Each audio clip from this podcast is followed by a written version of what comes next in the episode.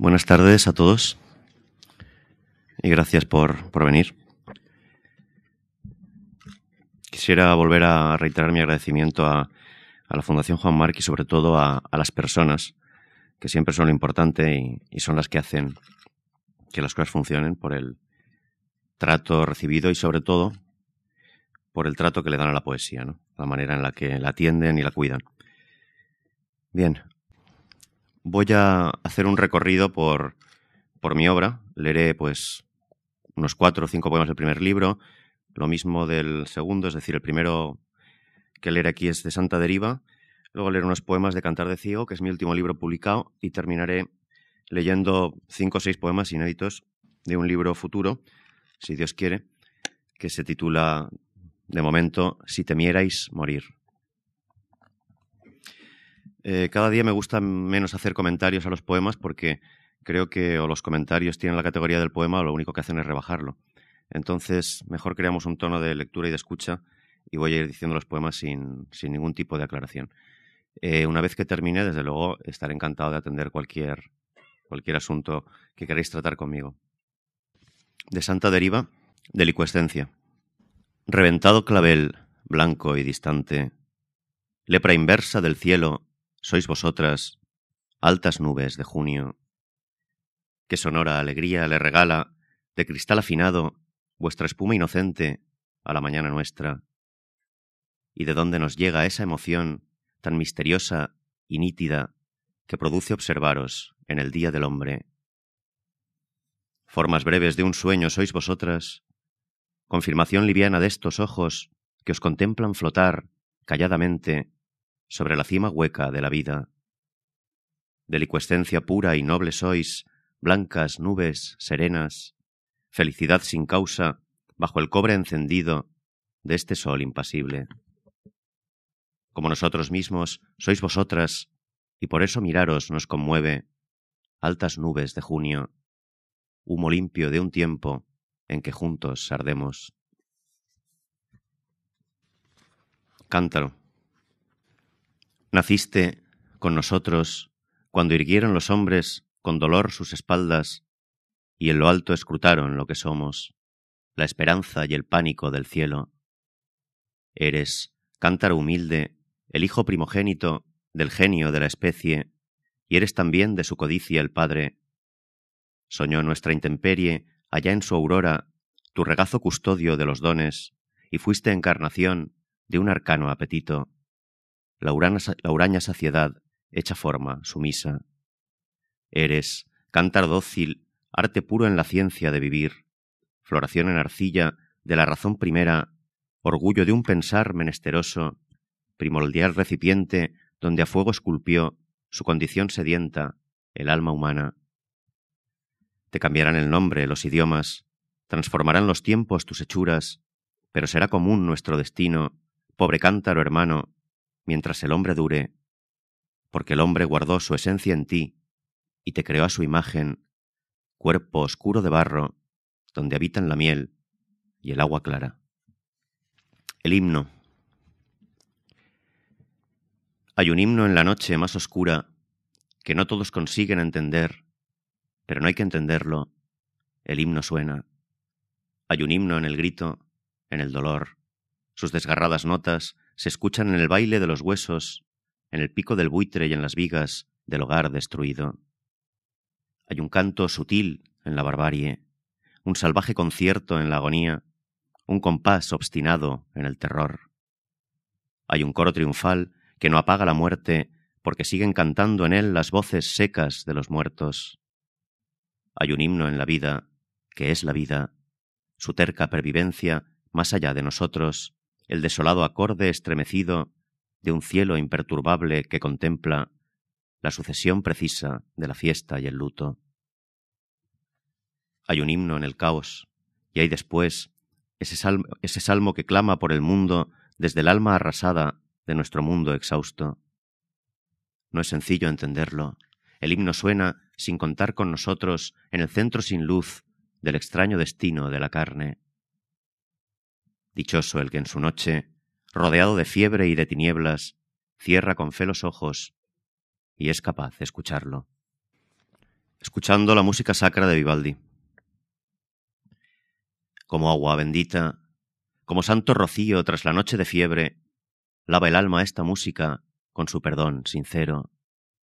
Fluyente arquitectura que en el aire vertebra la ilusión de otra vida, salvada ya para gozar la gloria de un magnánimo Dios.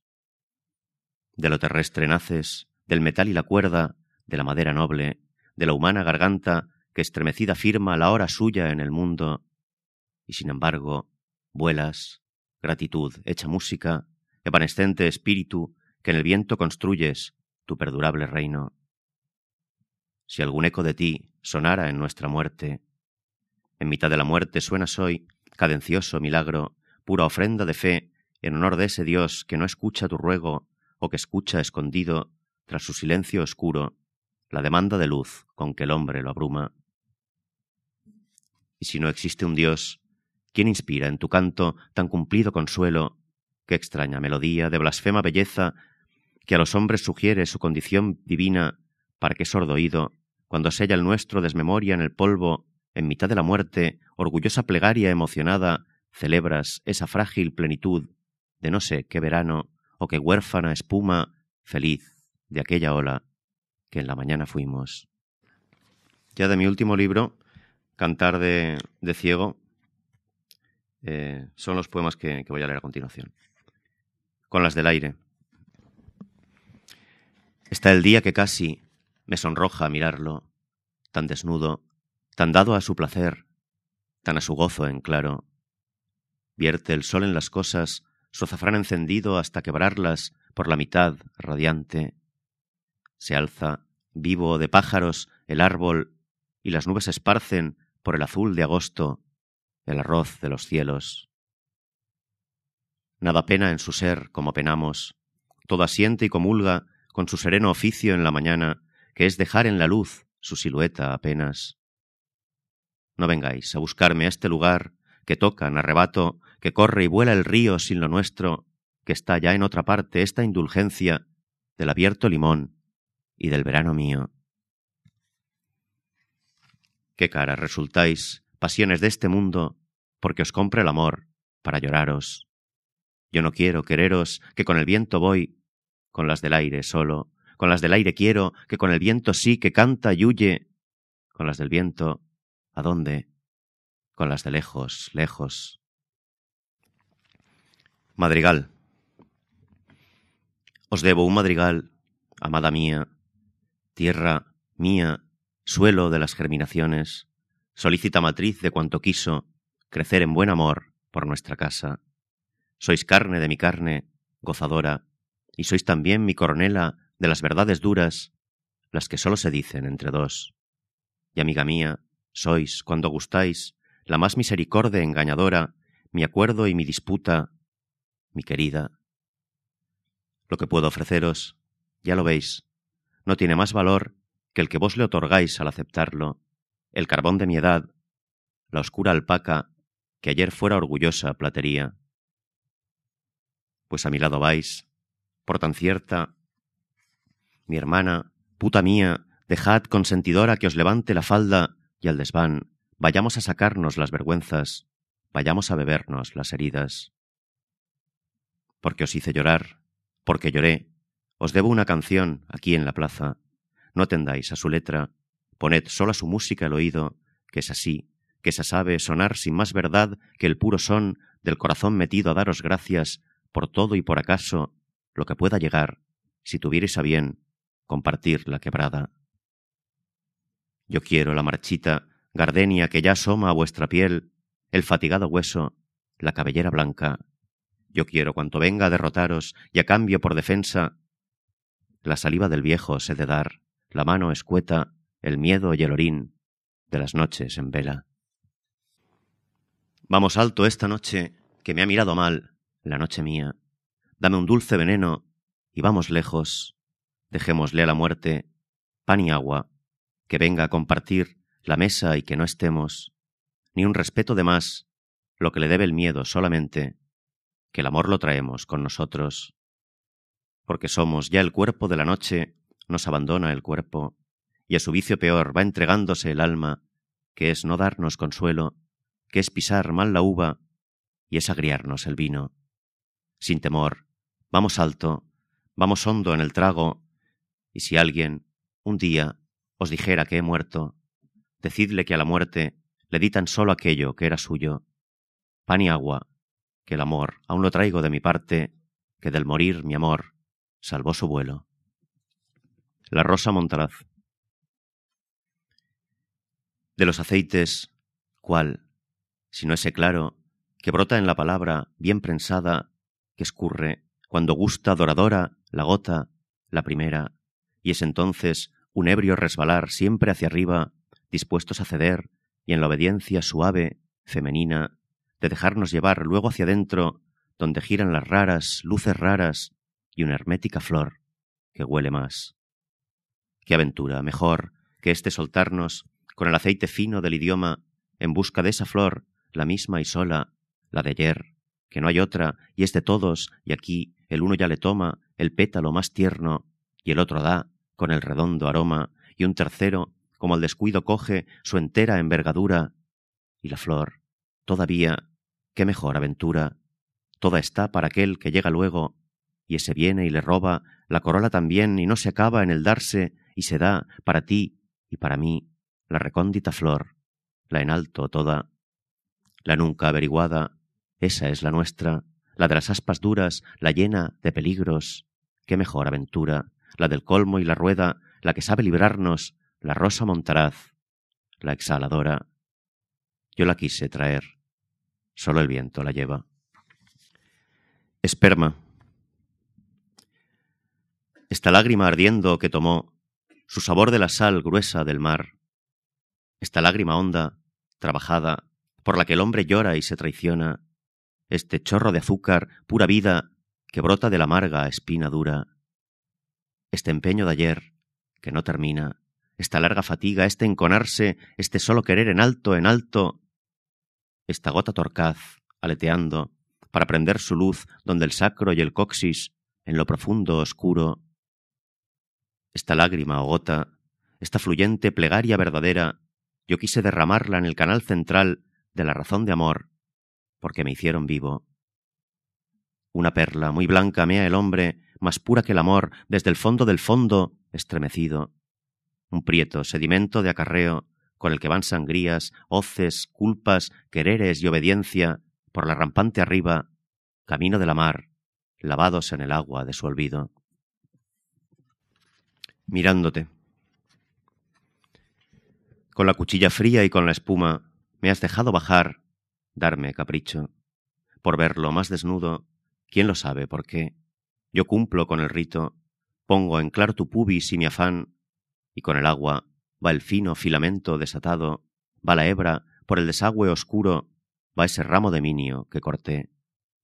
Mirándote, lujosa, así tan descarada y a mi gusto, mirando que te dejas bien mirar, la puerta toda abierta, el bien de ver cómo fuerzan tus uñas más el vano, cómo tuercen tus yemas el rubí. Mirándote, sabrosa, muy cocida en tu miel, yo me relamo, te jaleo, me enconas con tu celo de llena, con tu más, que para luego es nunca, con tu dame candela, corazón. No me dejes tocarte todavía, quiero verte la madre y que me mires mirándote beber, bebiéndome tu sed. Quiero esa prosapia, ese sabio linaje con que engarzan tus dedos el botón borrador de las penas. Y de tanto querer, queredora, contigo, yo no sé lo que quiero, yo querría lo que no puedes darme, bebida de tu cáliz, el agua del remedio, y acabar. Mi casa. Como una piedra pongo la palabra sobre el suelo de hoy para poner otra piedra mañana hasta que sea tan seguro mi techo que os acoja. Como no tengo piedras, yo pongo mis palabras todas juntas, las de duras aristas, las suaves, y entre todas, las solas, las de pedir clemencia, y acaso una razón. Yo levanto mi casa para el agua y el viento, para que sople el viento y la desgaje, para que el agua corra y se la lleve. Pero ¿qué iba yo a hacer si no quisiera mi casa como quiere el anciano su sol la amante su cuidado. Yo quise, solamente, darme un techo, cuatro humildes paredes en que abrir el claro mirador, la serena atalaya. Yo nunca tuve piedras y las pocas palabras que me quedan no son mías. Sopla el viento y las trae para poner mi casa, la de los pies de barro, la de ventanas altas. Este es el último poema del libro Cantar de Ciego. La noche del agua. Con la luna de agosto, volada del caldero de la mar, y quieta arriba, con el agua hasta el pecho, en esta playa sola de la noche, y ya cuarenta, de los que aquí se cumplen sin ganancia, contemplo el litoral, y estoy pagado. Fuera así que nos dieran aviso de la última y venirnos a la orilla del agua, ya dispuestos para entrarnos a nado en la íntima rueca donde prende la espuma y va en su vuelta blanca, cegadora.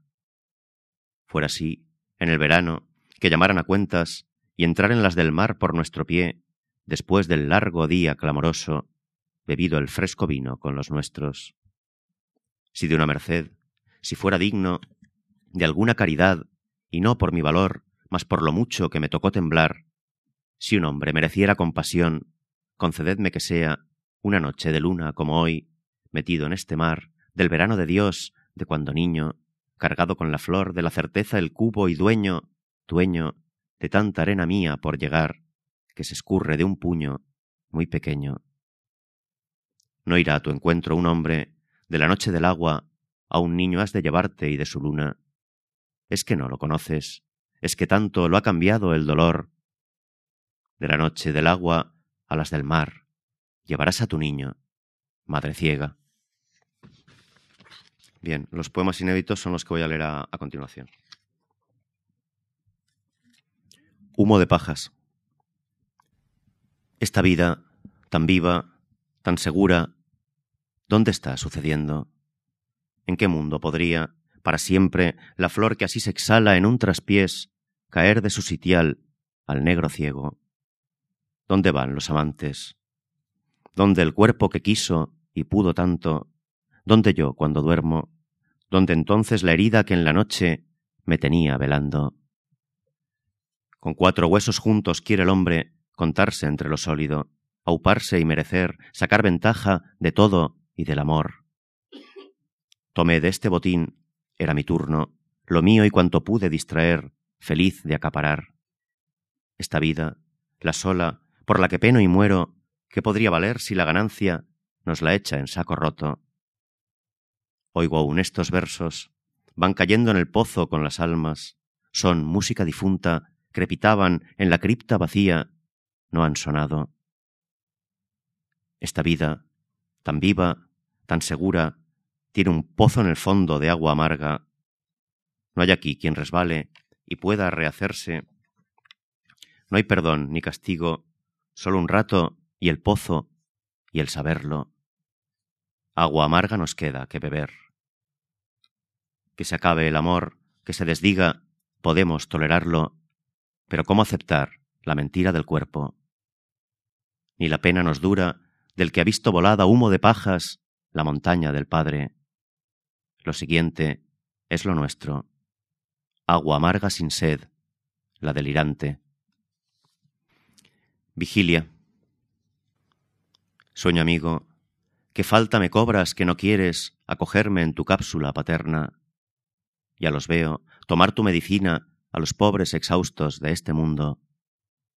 Esta noche, la misma que abría ayer su tallo a lo celeste y era todo un descuido en lecho de azucenas, me ha encerrado en su esquina. Fluye, sueño, derrama tu filtro en la remota corriente y envenena de intimidad mi alma. Han aullado los perros del insomnio, será, dime, que barruntan la muerte. Bórrame en la hora blanca. Toronjil lleva una cita del cancionero que dice Aquellas sierras, madre, altas son de subir, corrían los caños, daban en un toronjil. Decantado en el nombre de una hierba olorosa, el toronjil, gusto el genio travieso de mi idioma. Si una chispa pudiera, cargada con el fuego de mil penas de amor, prender la música secreta de una lengua, no la oís. Suena aquí, junto al río, tu verde cascabel, mi toronjil. Contemplando tus tímidas flores blancas y azules, ¿Cómo pudo el primero en decirte hallar la nota redonda que es tu ser? ¿Quién supo así acuñarte masculino tan de seda y relumbre, toronjil? Agita, mi valiente, por detrás de la orquesta severa castellana, tu sonajero arriba, tu penacho de aromas, como ayer. Toronjil en la hora del ay y de la espera, zalamero de reja y de promesa, y en la noche de pasarlas a solas, tu arrullo, toronjil. Otra vez, talismán de los romances viejos, el que se oye en la casa del padre, permite que te invoque, deja aquí tu sabor, sabor moro y de lima, júranos. Toronjil, rumoroso de luna y peripecia, bien querido del pueblo, que canta con tu pie y que se encomienda, cuando aprieta la vida, a la madre y a ti. Amores submarinos. Mar adentro del ojo, en la caverna profunda del sentido, tengo yo mis amores. Son amores de bueno y no hay disputa. Yo los tengo conmigo porque no se me enfrenten los amores. Me dan besos de opio cuando cierro los ojos, me guardan la fosfórica gorgonia de la luz donde acaban los mares, mis amores. Los amores los llevo porque no me los celen, bien guardados del mundo. Yo tengo submarinos, mis amores, y allí en la caracola, doliente del oído, ¿cómo saben curarme? ¿Cómo saben? Los otros aún me escuecen, los que encontré en la playa. Altas olas llegaron, rompieron y se iban, las más altas. Donde los pongo ahora, no hay aire que los mueva, ni luna que los hiele, ni la luna. En el fondo más mío, que los hallo conmigo, tengo yo mis amores de los mares. Me dan besos de abismo cuando cierro los ojos, me dan flores dos anémonas rojas, dos azules. Termino con dos poemas, uno un poco más largo, se titula Padre, y el final, que es el que da título al libro. Si hubiera en la delicia una parte celada, la flor del primogénito, creedme, la tomé y lo hice por derecho, que se paga con sangre este favor. Vi la caja, la abrí, la caja del placer, y me hice dueño del minucioso ajuar, la fina chinería del pecado. Yo nunca te busqué, tú me encontraste, o acaso te buscaba a ciegas, con encono, sin saberlo. Teniéndolos por míos, yo andaba malviviendo en tus asuntos, me tomaste el engaño y en el gozne de mi esfuerzo pusiste una gota de aceite. No exigías mi fe, la regalabas, permitías que viera, estaba viendo, mi Dios es este gran informador, el que conoce en mí, ese principio por el que sé que soy, el ojo con que veo, la luz que me desvela cómo y quién. Un solo soplo tuyo y aparecen sobre el viejo tablero del sueño de la vida las figuras, tú las tallas en hueso y tú las mueves, las blancas y las negras. Ya piafan los caballos, se codicia la torre y han rodado, vendidos, los de siempre, los peones del rey.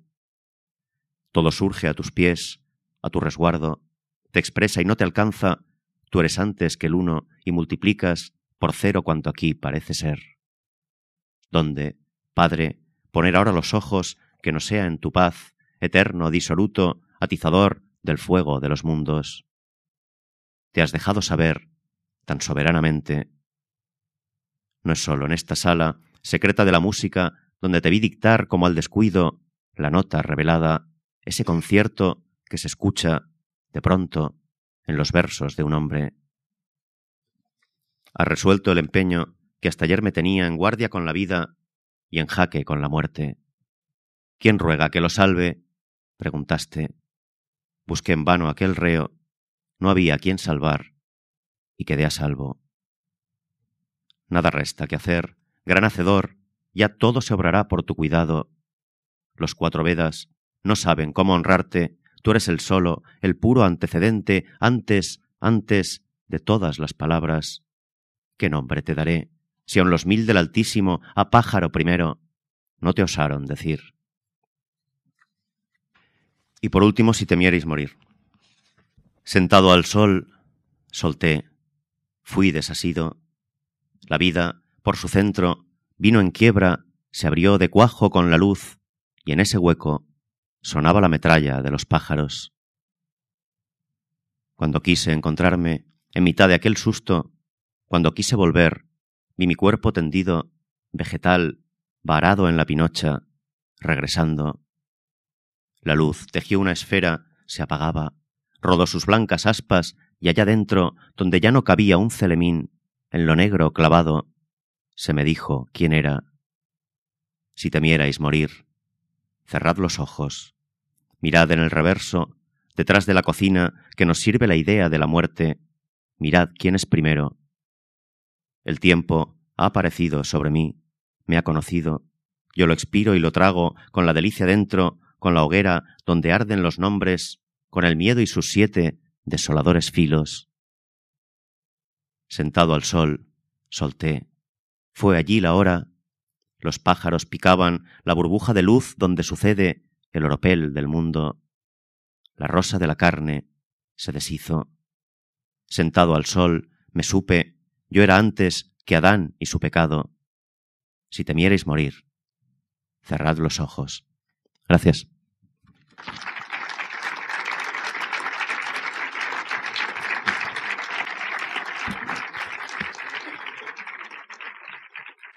Reitero el ofrecimiento que he hecho antes y os agradezco mucho la cordialidad con la que habéis guardado un respetuosísimo silencio a esta un poco extensa lectura de poemas para lo que yo suelo hacer.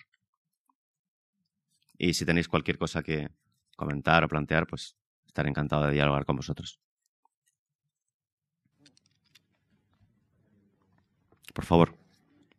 Para abrir el, diálogo. Eh, juzgando exclusivamente con los poemas que han sido leídos y no por tanto ni por los que contiene el libro que se va a repartir ahora al final del acto, ni mucho menos por la obra completa. Eh, me, ha pedido, me ha, parecido percibir una transición de eh, poemas que podríamos llamar inicialmente ígnicos a, en la segunda mitad de la lectura más elegíacos y en todo caso una cierta mm, me sorprende quizá comparativamente con otras sesiones anteriores una menor presencia de, poemas amorosos. Eh, si por poema amoroso entendemos el poema de amor a la vida entonces todos serían amorosos pero si por amorosos entendemos una relación de amistad y dedicada expresamente a una persona, a una mujer o un hombre amado, en, comparativamente me ha ofrecido menos y quizá podría hacer alguna, reflexión. Claro, vamos a ver. Em, quizá he hecho una elección un poco al azar de, bueno, al azar, eligiendo los poemas que a mí me gustan más. Ese es el tipo de azar que he seguido. Pero eh, quiero decir, es probable que esa evolución se vea de mayor luz a una oscuridad, quizá por esto. No sé si en, si en mis libros está eso, ¿no? Yo creo que yo soy mucho más un poeta hímnico que un poeta elegíaco, ¿no? Lo que ocurre es que un poeta hímnico termina por ser un poeta elegíaco porque sabe que todo aquello que ama el mundo lo va a perder y un poeta elegíaco pues es un poeta elegíaco justamente porque está anticipando la pérdida del mundo amado, o sea que en principio la elegía y, la, y, el, y el cántico en poesía yo creo que son uno, ¿no? Y es más una cuestión de entonación que una cuestión de temas. En cuanto al el, poema de amor, eh, clásicamente entendido, yo la verdad es que en esta vida he escrito muy pocos. Eh, he leído uno, Madrigal. Eh, tengo otro poema en un, en un libro anterior y que yo recuerdo tengo pocos poemas de amor, pero como tú has dicho, mis poemas suelen estar enamorados de, la vida y de la amistad. Para mí el amor es maravilloso, pero si hay algo eh, con lo que yo me tuviera que quedar en la vida, como lo más puro, sería la amistad, ¿no? El amor, en el amor siempre entran en, juego otra serie de, de, relaciones de poder que en la amistad, cuando es como debe de ser la amistad, nunca aparecen. Eh, soy un poeta mm, poco amoroso, aunque me he enamorado varias veces, y, y, el amor me parece una de las cosas más maravillosas que hay, ¿no? Una de las, uno de los grandes descubrimientos de la vida y una de las grandes decepciones de la vida, ¿no? Cuando uno ve cómo pasan uno y otro y bueno, yo lo digo en un momento determinado en, el poema de los amores submarinos, eh, dice los que encontré en la playa, ¿no? Refiriéndose a los amores de eh, altas olas llegaron, rompieron y se iban, dice. Pues esos son los amores, ¿no? Y con los amigos no pasa eso. Cuando llega una alta ola de amistad, eh, te, te, acompaña en su, en su transcurrir hasta, hasta el final, ¿no? Y bueno, pues no soy un poeta especialmente de, de poemas amorosos. Adelante, por favor y así damos tiempo a, a los demás. desde un determinado punto de vista, que es eh, la conservación y la difusión de todo lo que un poeta ha escrito, pues yo clasificaría o haría también dos tipos de poetas. Uno, Antonio Colinas, por ejemplo, que no solo respeta e incluye en su poesía reunida todo lo que ha escrito sin moverlo salvando las erratas, e incluso incorpora poemas de juventud que, unos amigos en acto de homenaje le publican y los incorpora, y otros, pues como Carlos Bousoño, por ejemplo, que vuelven, los rehacen, los retocan, los agrandan, los achican, es decir, están eh, actuando 40 o 50 años después sobre un, sobre un poema. Lo cual es, eh, las dos posturas son eh, absolutamente respetables y yo que no soy de esa profesión, soy un buen lector de poesía, pero nada más, pues creo que todos esos cambios son estupendos para el trabajo de los de los filólogos de los estudiosos de la poesía. Les está, en fin, brindando un tema estupendo. Pero en tu caso, encuentro algo que, creo que es distinto a, estas dos posturas. Tú te limitas a suprimir. No solamente. O libros enteros, como, como Los ojos del extraño. E incluso cuando alguno, algún poema de esos, eh, por la razón que sea, simplemente porque te gusta, me imagino, lo conservas, pues eh, de uno de ellos, que por cierto es un poema que a mí personalmente me gusta mucho, lo he encontrado ubicado en tres libros. Es cierto. En, Los ojos del extraño, el libro que, suprimiste, luego... Eh, en la Plata de los Días y, al final aterrizado en el único que queda. La antología que ustedes van a recibir luego. Eh, Aparece con el primero de Santa Deriva. Esto es, Santa Deriva. Y simplemente que me ha llamado la atención porque en mi clasificación tengo que buscar ya un tercer apartado. bueno, eh, tiene una explicación sencilla. Yo me di cuenta, me di cuenta muy pronto de que es tan importante que el poeta escriba, eh, digamos, 50 grandes poemas en esta vida, si es que pretende aportar algo a, la, a, su, a la historia literaria de, en la que está participando, como que no escriba 3.000 más horrorosos que tapen esos 50. Es decir, parece una tontería, pero es muy importante. Es decir, eh, a Neruda mucha gente, yo cuando yo, yo, soy un enamorado de Neruda, a mí me parece que donde ha llegado Neruda han llegado muy pocos. Por arriba y por abajo, quiero decir a la debacle de Neruda ha llegado muy poco. O sea, a esa cosa grabancera que Neruda sabe tener como nadie cuando la tiene, ahí, ahí tan, tan bajo han caído muy pocos. Pero a las más altas odas de Neruda han llegado muy pocos en nuestra lengua, ¿no? Cuando yo hablo de Neruda muchas veces me miran así como diciendo, claro, ¿por qué? Pues porque Neruda está lleno mm, de un montón de hojarasca que a veces mm, los, los mismos árboles no dejan ver el bosque, ¿no? Le pasa incluso a Juan Ramón, de otra manera, porque Juan Ramón jamás es garbancero, al revés. Juan Ramón se la ata con un papel de fumar de tal manera que hay veces que resulta relamido, cursi, insistente, tal, pero bueno, luego tiene pues animal de fondo, espacio y lo más alto que has escrito en nuestra lengua, ¿no? No es el caso porque eh, con estos señores no se puede uno ir a medir, pero hay otros poetas que sin llegar a tener eh, los maravillosos poemas grandes que tienen estos dos, son poetas que están bien, eh, y tienen a lo mejor 40 o 50 poemas, pero es que las obras completas son 4.000 páginas. Entonces hay que ir a buscárselos, porque la gente, tú le dices, bueno, tal señor, y se te quedan mirando como horrorizados y, tú mm, lo, entiendes, porque si uno coge la, obra de ciertos señores, las 3.000 páginas de obra, y se va mm, leyendo todo, lo más fácil es que mm, acabe muy enfadado con ese señor. Ahora, si hay alguien que tiene la paciencia y tal de hacer una buena antología de ese poeta y la pone de repente al alcance del lector, pues de pronto brilla muchísimo más. Entonces yo me puedo equivocar, pero lo que, lo que pretendo, tengo ahora mismo 43 años, eh, respeto tres de mis libros, de los seis que he publicado, respeto tres, y tengo otro medio, medio en marcha y no sé, a lo mejor a los 50 tengo ya cinco libros. ¿Para qué quiere uno más tener que cinco libros? Y si uno ve con, con, mucha claridad, aunque se pueda equivocar y siempre se ve desde lo subjetivo, que hay cosas que sobran en su obra, sencillamente pues porque en ese momento las ha metido él de matute y no ha sido la poesía las que las ha metido, sino su propia voluntad de hacer obra y tal, pues lo mejor es mm, quitarlas de en medio. Entonces el, el autor se ahorra dos libros muy pesados hasta llegar a dos libros que tú crees que, bueno, que al menos merece la pena que, el lector lea. Todo esto es una gran entelequia, porque seguramente no merece la pena que lea nada, o, o a lo mejor merece la pena que lea lo que tú has quitado, pero bueno, como en las pocas cosas que un autor cree que manda es en su obra, pues bueno, a mí me parece muy respetable, como tú has dicho, el señor que publica, en cuanto tiene un poco de éxito, incluso los poemas que se le quedaron en el tintero de juventud, o el señor que trata de dejar su obra. Eso no quiere decir, yo no voy a hacer como Juan Ramón, no voy a ir por la casa de mis amigos rompiendo las primeras ediciones de mis libros anteriores, ¿no? Eso sería absurdo y sé que están ahí. Pero yo sí que tengo una idea de presentar tu obra de la misma manera que presentarías tu casa si vas a recibir invitados. Es decir, de la, de la manera que a ti te parezca mejor en ese momento, ¿no? Y eso es lo único que yo trato humildemente de hacer sin ningún tipo de... No es falsa modestia, porque si yo dijera, voy a quitar tal libro, para que mis amigos me dijeran, hombre, no, ¿cómo se te ocurre? Pero yo cuando digo voy a quitar tal libro, lo quito. Lo quito porque de verdad estoy convencido de que, bueno, pues no hace ninguna falta.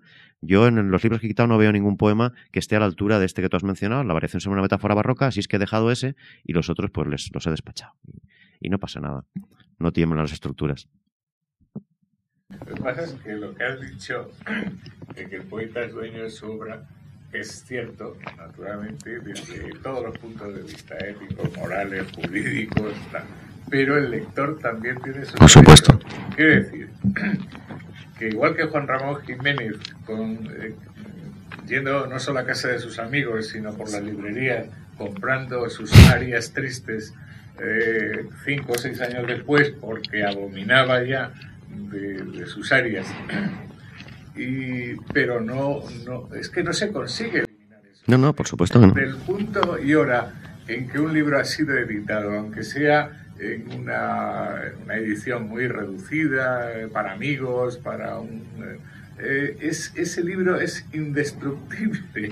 Eso es cierto. Siempre quedará un ejemplar en algún sitio. Y en mi modesta opinión, repito que es eh, una manera de, oírte, eh, porque los oyentes no se animan todavía cuerpo a cuerpo.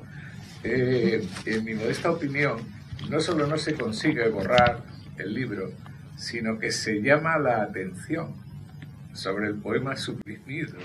Es posible. Entonces, el, el, lector que quiere saber de ti, porque, por supuesto, el, el, lector normal y corriente con una buena antología ah, tiene más que de sobra, pero cuando en un determinado momento a un determinado lector le has interesado, eh, quiere saber de ti todo, y, incluso lo malo.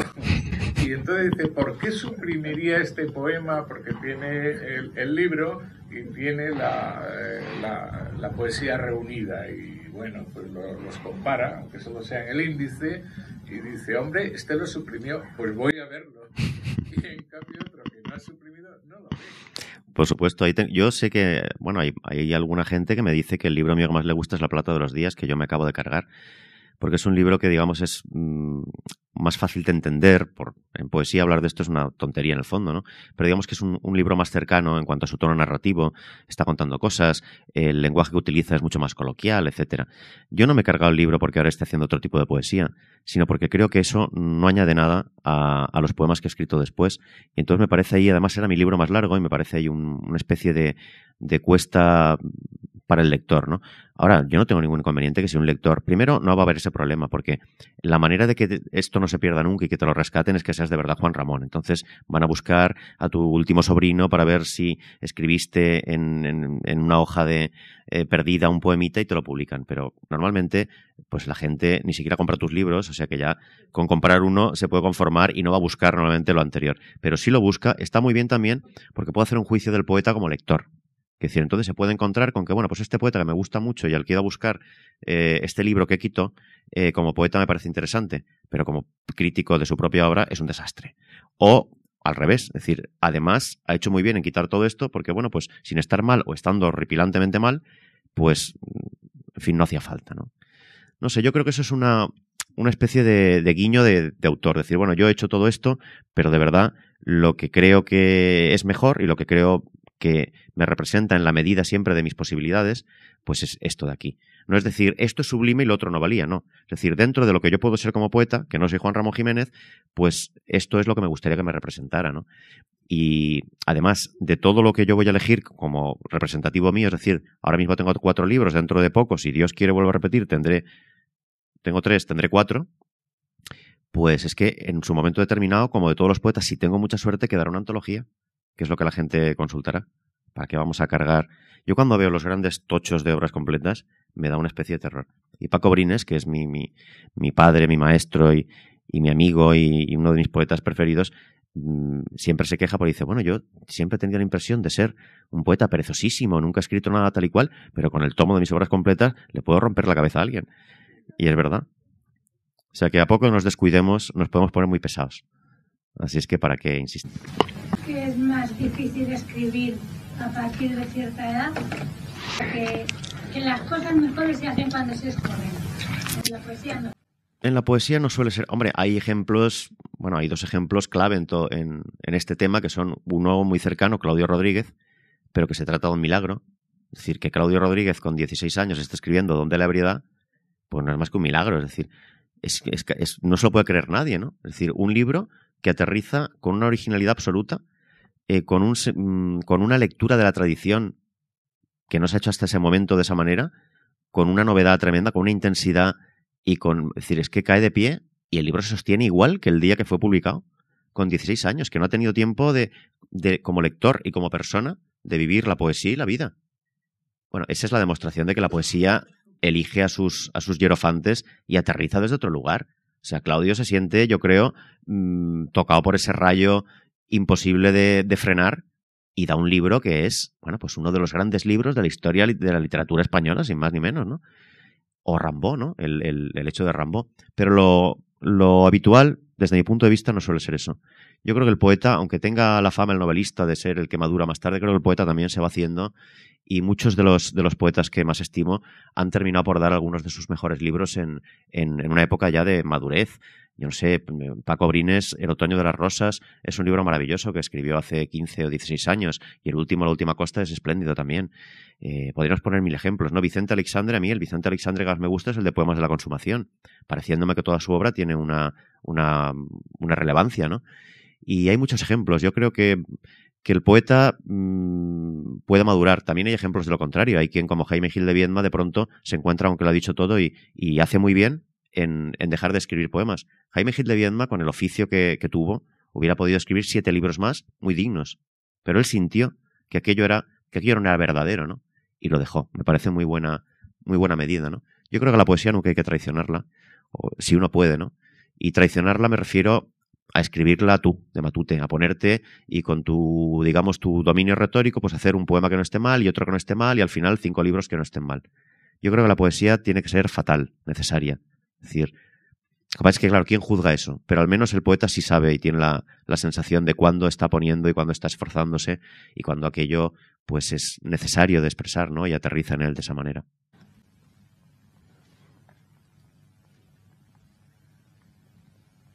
Bueno, muchas gracias por todo.